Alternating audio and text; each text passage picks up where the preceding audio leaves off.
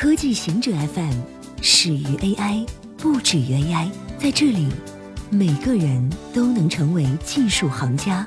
欢迎收听科技行者固定点，我们为您甄选更快、更即刻的全球科技情报。法拉第未来联合创始人辞职，电动汽车创业公司法拉第未来五位创始人高管中的最后一位尼克桑普森离职。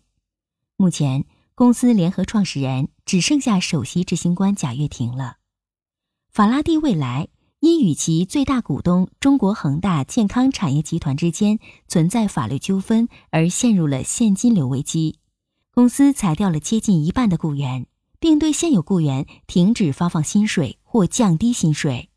桑普森在离职信中表达了对公司的绝望。他写道：“法拉第未来。”确实，在资金和人力方面已经面临破产，最好的情况也是会在未来可见的日子里挣扎前行。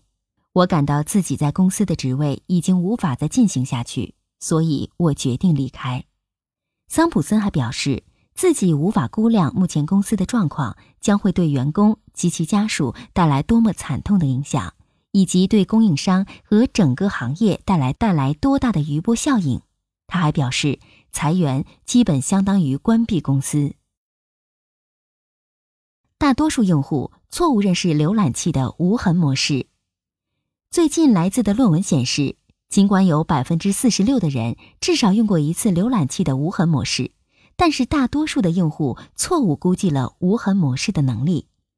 在研究使用无痕模式的动机时，研究者发现使用搜索引擎占了更多的比重。甚至超过了浏览色情内容。实际上，无痕模式不能有效的保护用户隐私。蓝箭航天公布发射失败初步调查结果。私营公司蓝箭航天的运载火箭朱雀一号周六发射失败，火箭一二级工作正常，三级出现异常。这枚火箭搭载了央视的一颗商业卫星。蓝箭航天现在公布了发射失败的初步分析结果，经数据判读，火箭点火、起飞正常，一级飞行正常，一二级分离正常，二级飞行正常，二三级分离正常，整流罩分离正常，三级滑行段飞行正常，三级主发动机点火后，火箭飞行正常，三级工作约三十七秒后，主发动机工作正常。但姿态控制力异常，推进剂提前耗尽。经初步分析，怀疑莫修兹控动力系统某推力式输送管破坏，导致控制力下降和推进剂泄漏。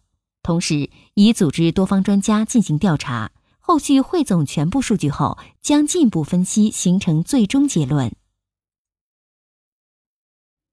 研究发现，消费者延长了更换手机的时间。研究显示。消费者延长了手机更新换代的时间，二零一六年是二点三八年，而二零一七年略微增加到二点五九年。研究人员认为，更新换代延长的部分原因是由于智能手机越来越昂贵，移动运营商逐渐从补贴支付模式转移到支付模式。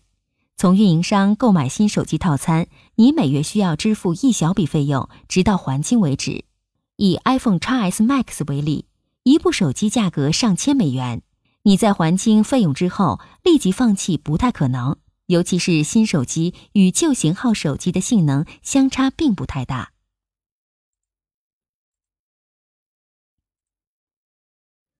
我们是否真比祖先长寿？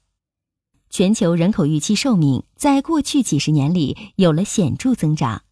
一九六零年。联合国第一次统计人口预期寿命，彼时全球人均寿命为五十二点五岁。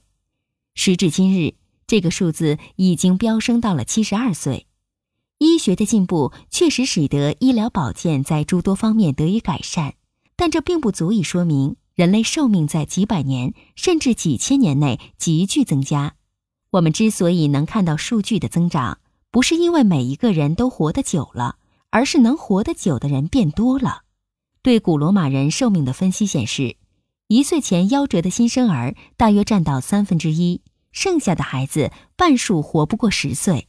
但十年之后的幸存者只要活到了六十岁，再多活十年基本上不是问题。